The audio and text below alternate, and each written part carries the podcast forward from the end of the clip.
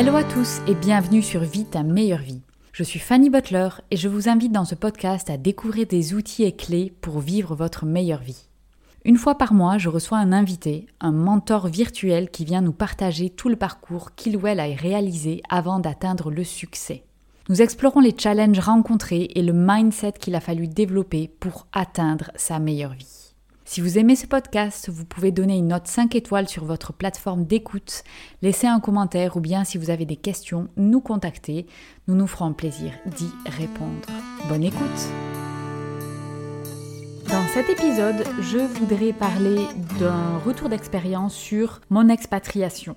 Alors, évidemment, il faudrait qu'on puisse discuter autour d'une bière pendant des heures si je voulais vraiment expliquer tout ce que l'expérience d'expatriation m'a apporté. Mais ici, je vais m'en tenir juste à cinq leçons ou cinq points qui sont les choses les plus importantes, les plus grosses leçons, les plus gros changements que j'ai vécu via cette expérience d'expatriation. Alors je vais replacer un petit peu le contexte. Donc je suis française, née en France, j'ai fait mes études en France, une partie à l'étranger en Nouvelle-Zélande dans le cadre de mes études, des stages à l'étranger, tout ça. Et euh, ensuite je décide de partir pour des raisons professionnelles, je pars en Belgique. Donc je rejoins une boîte de consultants, c'était euh, mon deuxième travail, et je reste pendant quelques années où je voyage à travers le monde. Ça, c'était super. Et voilà, ça, me donne vraiment le goût du voyage, de se confronter à d'autres cultures, à d'autres manières de voir les choses. C'est quelque chose que j'avais en moi depuis toujours, mais voilà, ça, ça a été un petit peu un avant-goût. Ensuite, j'étais très malheureuse dans ma vie, euh, j'étais un petit peu coincée dans ce job euh, qui ne m'allait plus, puisqu'il n'y avait pas beaucoup de perspectives d'évolution et les personnes avec qui je travaillais ne convenaient plus à ce que j'avais envie d'avoir comme entourage. Donc, je change de travail dans un premier temps et je travaille pour une entreprise qui développe des plantations industrielles. Et je travaille dans tout ce qui est euh, développement durable lié à ces expansions industrielles. Alors ça peut paraître un petit peu antagoniste, mais au final, ça a énormément de sens puisque c'est là où il y a des risques de pollution ou d'impact négatif les plus importants, que ça vaut le coup d'aller et de bosser dur, comme ça on a un impact énorme. Si on fait un petit potager bio chez soi, c'est très bien, mais l'impact il est beaucoup plus petit que si on va travailler pour une entreprise qui a des milliers d'hectares et qui va avoir un impact écologique si c'est fait dans le bon sens énorme. Donc pour moi ça avait beaucoup de sens de faire ça. Donc dans le cadre de ce travail, euh, je me suis régalée. J'ai passé des années vraiment extraordinaires où j'ai voyagé dans toute l'Afrique de l'Ouest et l'Indonésie. Et petit à petit, ce goût, euh, j'ai envie de plus. Voyager, donc je voyageais à peu près euh, deux semaines tous les deux mois. Ouais, voilà, quelque chose comme ça. Donc à peu près une semaine par mois. On pourrait le mettre dans une moyenne comme ça. Et je voulais plus. Donc là, ça me donne un avant-goût. J'ai rencontré vraiment tous les gens qui vivent en expatriation sur les plantations. Et je me dis, ah ouais, quand même, c'est vrai que ça a l'air d'être une expérience extraordinaire. Et donc en 2017, je, je passe le cap et je décide avec mon mari de partir en expatriation, sachant que mon mari était déjà expatrié au Nigeria pendant six ans, dans des conditions extrêmement difficiles. Hein. Donc lui était déjà euh, aguerri au niveau de la condition d'expatrié, de ce que c'est et de ce que ça représente quand on va dans des pays comme dans lesquels on va. Quel était mon rêve? Qu'est-ce que je voulais en fait? Donc je voulais vivre cette expérience, euh, je voulais un déracinement complet, je voulais la confrontation avec des situations difficiles. J'avais aussi un rêve d'Afrique, euh, rêve un peu romantique et romancé. Je le savais hein, avant de partir. La réalité est toujours très différente de ce qu'on imagine. Mais j'avais quand même cette attirance énorme vers l'Afrique et j'avais cette grande recherche de euh, communauté. Quand on est expatrié, donc on, vit en tant que communauté puisqu'on dans des situations qui sont plus difficiles. Et j'avais cette, euh, ce fantasme de, euh, quelque part en anglais on dirait brotherhood. Donc c'est euh, voilà cette communauté qui existe où on vit des choses parfois difficiles, mais on le vit ensemble et on avance ensemble. Alors, quelles sont les cinq leçons que m'ont appris mon expatriation?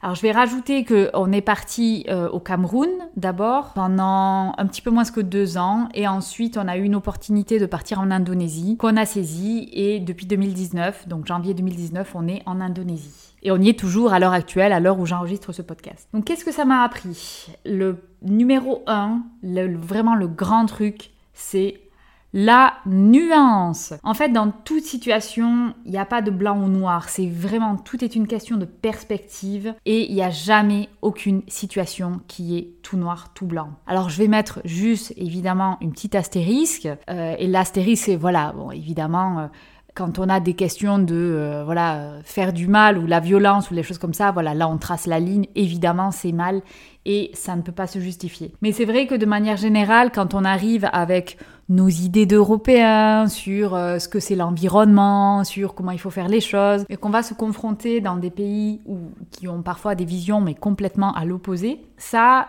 nous remet un petit peu les choses en place. Non pas que ça nous fait changer complètement, mais ça remet un petit peu de nuance dans notre jugement ou nos propos, et au final, les jugements vraiment tranchés, ça n'existe plus. Je n'ai plus aucun jugement tranché. Et au final, chaque jugement, c'est souvent un manque de connaissance. Je trouve que dès qu'on a un jugement très très tranché sur une situation, c'est qu'en fait, il y a de l'ignorance. Il y a de l'ignorance et cette incapacité à voir la situation sous différents angles. Et je pense que ça, c'est quelque chose que j'ai appris vraiment ici. Après, quand on a de l'empathie, on voit souvent hein, la situation du point de vue des autres. Donc ça, je pense que je l'avais déjà, mais ça a été vraiment affûter ou développer pendant mon expérience d'expatriation, c'est de comprendre quand j'ai quelqu'un qui a une opinion mais complètement différente de la mienne, de se mettre dans ses chaussures, de se mettre dans sa situation, d'imaginer sa vie et pourquoi en fait lui son opinion elle est différente. Donc ça a mis un gros coup de pied dans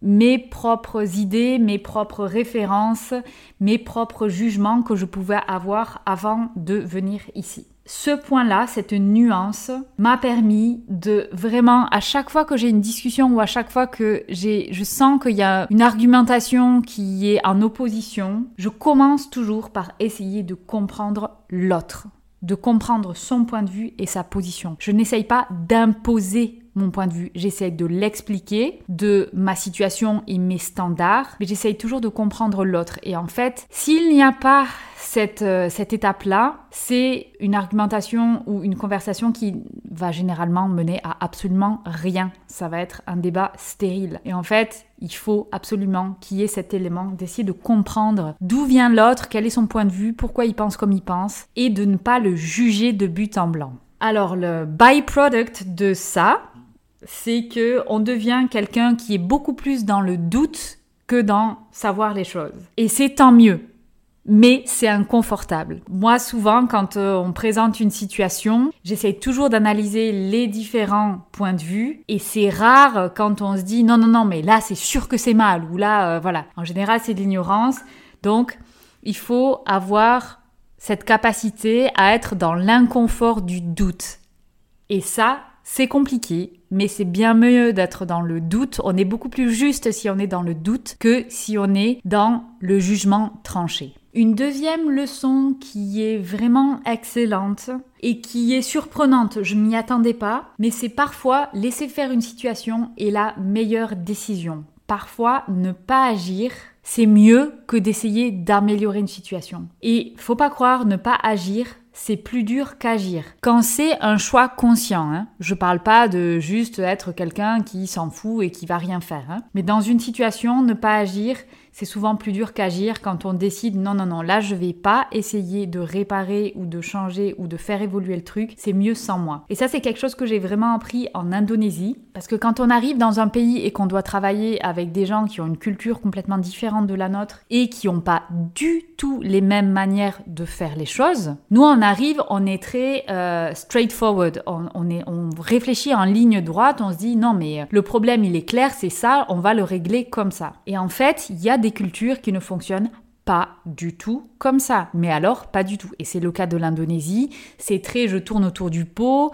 Il y a beaucoup de choses, de situations où euh, il faut faire attention à pas euh, mettre un mot à la place de l'autre parce qu'on va froisser la personne en face. Donc il faut être très, euh, on dit sideways, il faut être vraiment pas direct. Et ça, c'est en Europe, on est plutôt des gens directs. Et donc j'ai appris en Indonésie que parfois, ok, je vois le problème, j'aurai la solution, mais la solution que j'ai ne fonctionnera peut-être pas dans le pays dans lequel je suis. Et donc, je vais plutôt prendre un siège de spectateur ou en tout cas de retrait et je vais être là si jamais il y a besoin, mais je vais plutôt laisser faire les choses. Et finalement, je trouve que c'est un concept très très intéressant, c'est d'abord se poser la question est-ce que je vais est-ce que mon action va vraiment apporter de la valeur ou est-ce qu'on va créer plus de chaos? Donc si on n'est pas sûr, bah c'est mieux de se mettre en retrait et de regarder comment ça va se passer. Je vais prendre un exemple bête et méchant de, des choses que je rencontre tous les jours en Indonésie. C'est par exemple, on a besoin pour euh, la certification, ah tiens, là, on a un problème et il faut résoudre ça. Ok, je vois le problème, je vois la solution. Très bien. La première chose que je fais, c'est que je vais en discuter avec mon collègue indonésien. Je dis, écoute, mon cher Hamdani, voilà comment je vois les choses. J'ai identifié ce problème-là et si je dois le régler, je ferai ça. Comment tu penses que toi, tu pourrais le régler et quel est le meilleur moyen? Et du coup, on discute et il apporte généralement le meilleur moyen pour fonctionner en Indonésie. Et par exemple, nous en Europe, la première chose qu'on fait si on a un problème, ah tiens, euh, là il faudrait que euh, cette plantation, elle améliore euh, la biodiversité dans ces zones ripariennes. Ok, bon ben moi je sais ce qu'il faut faire pour ça. Donc j'irai voir le manager de cette plantation et j'irai, écoute Coco, il y a un problème avec la biodiversité dans les zones ripariennes, donc un plan d'action, tiens, voilà, je te le laisse, ça va t'aider, tu as juste à suivre les étapes et on se revoit dans un mois et on refait une étude. En réalité, il faut pas du tout faire comme ça. Il va falloir peut-être aller voir, discuter avec certaines personnes clés sur le terrain qui peuvent donner d'autres informations. Ensuite, il va falloir voir quelques personnes au head office pour avoir d'autres informations et voir, ah tiens, euh, est-ce que ça fonctionnerait, ça fonctionnerait pas? Et ensuite, on va proposer, enfin, on va discuter d'abord avec le plantation manager, mais jamais de manière directe. Il faut que ça vienne de quelqu'un qui est plus haut que lui, euh, parce que la hiérarchie ici est très importante. Et il y a une hiérarchie officielle dans la boîte, mais il y a aussi une hiérarchie entre euh, les différentes tribus dont les gens sont originaires. Et il y a énormément aussi de tensions entre euh, les Indonésiens qui sont issus de familles chinoises et les Indonésiens indonésiens. Et donc il faut aussi prendre ça en compte dans le paquet. Quand nous, en tant qu'Européens, généralement, on met tout ça euh, de côté, en Indonésie, c'est extrêmement présent. Et il faut éviter d'aller froisser des gens parce que sinon, si on froisse quelqu'un, à un moment donné, les choses qu'on essaye de mettre en place, ça marche pas. On ne sait pas pourquoi. C'est parce qu'il y a quelqu'un qui bloque parce que sans, le faire exprès, on a froissé cette personne-là. Parfois, il faut mieux se dire, ok, Cher collègue, je te donne voilà euh, l'identification du problème et une proposition euh, d'action très concrète à mettre en place et je te laisse faire tout le côté euh, social de comment arriver à mettre en place le plan d'action. Mais au final, si moi, je vais essayer de mettre en place le plan d'action en allant voir la personne directement, ben, ça serait mettre les pieds dans le plat et du coup, il vaut mieux se mettre en retrait. Et ça, je pense que c'est quelque chose qu'il faut vraiment appliquer quand on est manager ou quand on gère des équipes. Parce qu'en général, quand on est dans ces rôles-là, on se dit Ah, mais c'est à moi de faire, c'est à moi de trouver une solution. Eh bien, parfois, pas toujours. Alors, identifier des problèmes, oui, mais après, évidemment, euh, discuter sur comment trouver une solution et parfois se mettre en retrait, ne pas essayer d'agir et laisser les personnes terrain qui ont la même culture agir parce qu'ils sauront toujours mieux comment gérer la culture ou les choses sociales qui peuvent se passer dont nous, on n'a pas forcément conscience. Troisième chose, mes codes, mes valeurs ne sont pas meilleurs, ils sont différents. Alors évidemment, c'est quelque chose, c'est une notion qui est compliquée à expliquer quand on n'a pas été confronté à ça. Mes codes, mes valeurs, j'y crois, c'est quelque chose qui est très important pour moi. La protection de l'environnement, c'est important pour moi. Et pourtant, ils vont être complètement différents de ce que les autres vont avoir. Est-ce que pour autant, ça en fait des valeurs meilleures? Eh bien moi aujourd'hui ma réponse est je ne sais pas. Pour moi oui, mais au final est-ce que ça en fait meilleur? En tout cas ils sont différents. Et je vais prendre un exemple très concret. Donc dans mon travail, je travaille là à l'heure actuelle sur un gros projet pour la protection des tigres de Sumatra dans une réserve. Et pour moi c'est c'est vraiment mon projet phare, c'est un projet qui me tient énormément à cœur, qui est important pour moi. Quand j'en discute avec mon collègue, mon collègue, lui, se demande vraiment pourquoi on fait ça. Il ne voit absolument pas l'intérêt d'aller protéger les tigres. Et il me dit, mais voilà, les tigres, pour lui, ça ne sert à rien. Son activité de régulation de, euh, des populations, euh, on peut le faire nous en tant qu'être humain. Donc lui ne voit absolument pas l'intérêt. Il dit, euh, par exemple, non, mais vaut mieux aller sauver les abeilles. Ce projet, il est nul, ça sert à rien. Et forcément, c'est assez choquant pour nous européens, quand on arrive, on dit non, non, il, faut sauver, euh, il faut sauver la forêt, il faut sauver euh, les animaux, enfin c'est quelque chose qui est important. Eux, ils voient pas du tout les choses de la même manière. On a des longues discussions, notamment avec mon collègue, hein, qui est absolument génial. Ça cela n'en fait pas une mauvaise personne. C'est juste que ces valeurs ne sont pas exactement au même endroit. Et notamment, les valeurs ici, culturellement, elles sont beaucoup plus au niveau de l'humain, parce que c'est des gens qui ont des vies tout simplement beaucoup plus difficiles. Et je vais aussi aborder un sujet qui est délicat et qui est compliqué. Voilà, par exemple, la protection animale ou le bien-être animal, c'est un luxe de pays riches. Dans les pays qui sont en développement, c'est très difficile d'expliquer que euh, c'est pas bien de ne pas s'occuper bien des animaux parce que en fait quand on est dans mode survie j'essaye de nourrir ma famille on n'est pas du tout en mode je vais essayer de faire que les animaux vont aller mieux et de pas les traiter mal quoi ici on voit des choses absolument horribles au niveau de comment sont traités les animaux parce qu'il n'y a pas une culture du bien-être animal parce que les tout simplement en Indonésie on n'est pas à ce niveau là et c'est différent alors évidemment, je reste moi sur mes valeurs, mais non, c'est important de le faire. Mais est-ce que si j'étais dans une situation, moi, où tous les jours je lutte pour donner à manger à ma famille, est-ce que à la fin de la journée, j'ai encore assez d'énergie pour dire non, mais il faut aussi aller s'occuper des animaux? Ben, Je sais pas. Je dis pas oui ou non, je ne sais pas. Je suis pas dans cette situation-là. Je sais pas exactement comment je réagirais. J'aimerais dire oui, mais bien sûr, je les sauverai aussi. Mais en réalité, dire ça, c'est avoir beaucoup d'ego. Je ne pense pas qu'on puisse le dire, on n'en sait rien. Et je pense même que si on est dans des modes de survie, toutes nos belles valeurs, je pense qu'il y en aurait un paquet qui probablement irait dans les toilettes et on tirerait la chasse parce qu'à un moment donné, il y a des priorités où voilà, quand on doit apporter la nourriture pour sa famille, c'est ça la priorité et le reste devient accessoire. Donc voilà, ça c'est la, troisième leçon. Mes codes, mes valeurs ne sont pas forcément meilleurs. En tout cas, ils sont différents. Et il faut pas, de nouveau, et ça, ça revient au premier, voilà, est-ce que juger radicalement les valeurs des autres, ben, je pense qu'il faut essayer de les comprendre en premier et accepter qu'on a des valeurs différentes.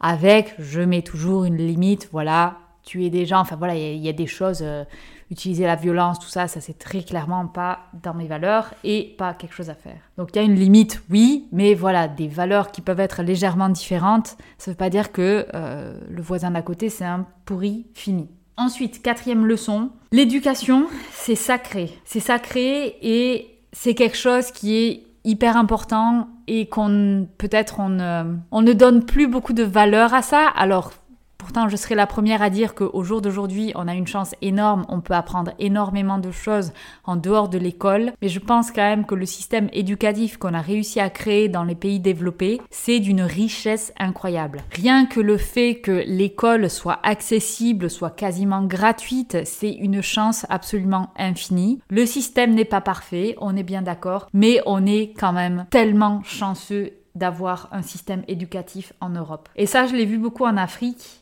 euh, ce que les enfants doivent parfois faire pour recevoir une éducation, pour aller à l'école, ça nous brise le cœur quand on voit ça, quand euh, ils habitent à 10 km et ils font ça à pied tous les jours pour essayer d'aller à l'école parce qu'ils savent que l'éducation, c'est un des seuls moyens pour eux d'espérer avoir une vie un tout petit peu meilleure. Voilà, moi personnellement, c'est quelque chose à laquelle je suis extrêmement sensible et j'essayerai en tout cas d'éduquer euh, mes enfants dans, cette voie-là, c'est d'apprécier l'éducation. Le fait qu'on puisse recevoir cette éducation est une chance inouïe et une chance incroyable. Je suis moi-même un pur produit de l'ascension sociale en France grâce à l'éducation. Je viens d'une famille qui est extrêmement populaire, avec un papa ouvrier, une maman à la maison, trois enfants, donc un milieu extrêmement modeste. J'ai pu faire des études, euh, des études d'ingénieur grâce à des bourses. J'ai pu suivre un cursus d'école d'ingénieur toujours grâce à l'aide de l'État. Et ça, honnêtement, c'est une chance qui est absolue. Et c'est disponible pour tout le monde en Europe. En Afrique, tout ça n'existe pas. En Afrique, quand on voit des familles qui sont ultra pauvres et qui n'arrivent pas à payer l'éducation pour les enfants, les enfants sont jetés dehors de l'école. Hein. Il n'y a pas. Euh, enfin, ils considèrent à chaque fois que nous, on est des pleurnichards et qu'on est ultra touchés et qu'on a une corde ultra sensible. Et c'est le cas. Enfin, je veux dire, euh, voilà, si t'as pas payé, tu vas pas à l'école et euh, t'es foutu dehors de l'école avec, si nécessaire, un coup de pied aux fesses, quoi. Donc l'éducation, c'est vrai que c'est c'est sacré. Il y a plein de formes d'éducation, évidemment, mais je pense que l'éducation en Europe, de manière générale, est un système qui fonctionne très bien. Alors je sais que peut-être tous ceux qui travaillent à l'éducation nationale vont monter au créneau en disant "Mais c'est pas vrai, ça fonctionne pas du tout les conditions de travail." Et oui, je comprends, c'est pas parfait et il faut se battre pour que ça soit toujours dans une voie d'amélioration, mais comparé à ce qui existe, ça reste quelque chose qui est extrêmement performant. Alors heureusement ou malheureusement, hein, mais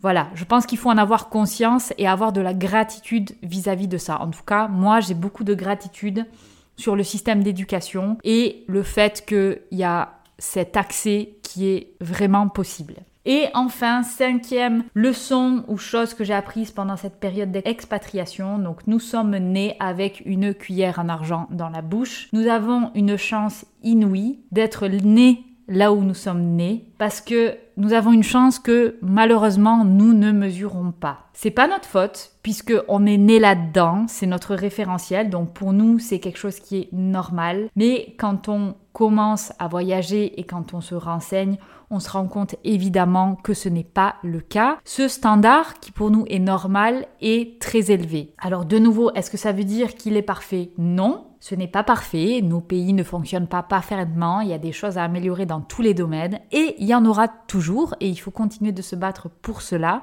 Mais on peut se battre pour améliorer quelque chose et avoir la gratitude de ce qu'on a déjà. Et c'est vrai que nous avons la chance, quand on vient d'un pays européen, nous avons la chance inouïe d'avoir la possibilité de faire quelque chose qu'on aime, de faire quelque chose qui nous anime. Et moi, personnellement, c'est devenu encore plus une urgence pour moi de vivre ma meilleure vie à chaque instant, de suivre mes envies. C'est ce que j'ai fait jusqu'à présent et notamment avec l'expatriation. Et je vais continuer avec Vivre ta meilleure vie. Évidemment, c'est euh, un projet que je développe en parallèle pour essayer de partager ces enseignements, de partager, d'apporter un petit peu de valeur. S'il y a une personne qui peut se dire en écoutant un podcast ou en écoutant, en lisant un article de blog, qui peut se dire ok ça y est j'ai le déclic, j'y vais, je vais enfin faire ce que j'aime, je vais enfin aller décrocher ce job de rêve, je vais enfin passer à l'action, pour moi c'est bon, j'ai gagné. Parce que c'est ça, enfin on a une chance, nous on peut le faire, nous on peut on a la possibilité, si ce n'est qu'une question de décider et de volonté, on peut le faire. Il y a des gens qui sont dans des situations beaucoup plus difficiles et qui n'ont pas la chance que nous avons. Et d'être baigné dans ce milieu-là et de l'observer tous les jours, ça me donne encore plus l'urgence de vivre ma meilleure vie parce que je peux, parce que j'ai cette opportunité, j'ai accès, c'est possible pour moi. Et il y a des gens pour qui ça, c'est une illusion. Et donc, je finirai cet épisode de podcast là-dessus. Je pense que c'est très important d'avoir énormément de gratitude sur tout ce qu'on a, de toujours vouloir se battre pour aller vers notre rêve, parce que nous avons déjà une longueur d'avance. Donc, j'espère que tout le monde, tous ceux qui vont écouter ce podcast, à la fin, se disent, allez, ça y est, là, ce truc que j'ai vraiment remis à plus tard en me disant ah mais j'attendrai d'avoir un peu d'argent de côté, ah mais j'attendrai ceci, j'attendrai cela. Stop. On arrête toute cette attente et on le fait. On le fait parce qu'on peut. Et quelque part, le fait qu'on puisse nous donne cette responsabilité. Nous, nous sommes responsables de notre vie. Alors allons-y, allons-y. Qu'attendons-nous? Nous avons la possibilité de le faire, de réaliser nos rêves et de le faire facilement avec une longueur d'avance. Alors faisons-le. Pour tous ceux qui ne peuvent pas forcément le faire, on doit encore plus le faire. Voilà, et sur ce, je vous laisse et je vous souhaite à tous de vivre votre meilleure vie. J'espère que ce podcast vous a plu. N'hésitez pas à l'envoyer à un ami, à le partager, à le liker, à l'enregistrer, à laisser des commentaires, laisser une note. Tout ça est très important pour la visibilité du podcast et la transmission du message. Je vous rappelle également que vous avez des ressources gratuites sur le blog, le podcast, la chaîne YouTube. Vous pouvez retrouver sur www.vitameilleurvie.com et sur Instagram, la meilleure vie de Fanny. Vous retrouvez également toutes les news et les actualités de ce projet. Merci à vous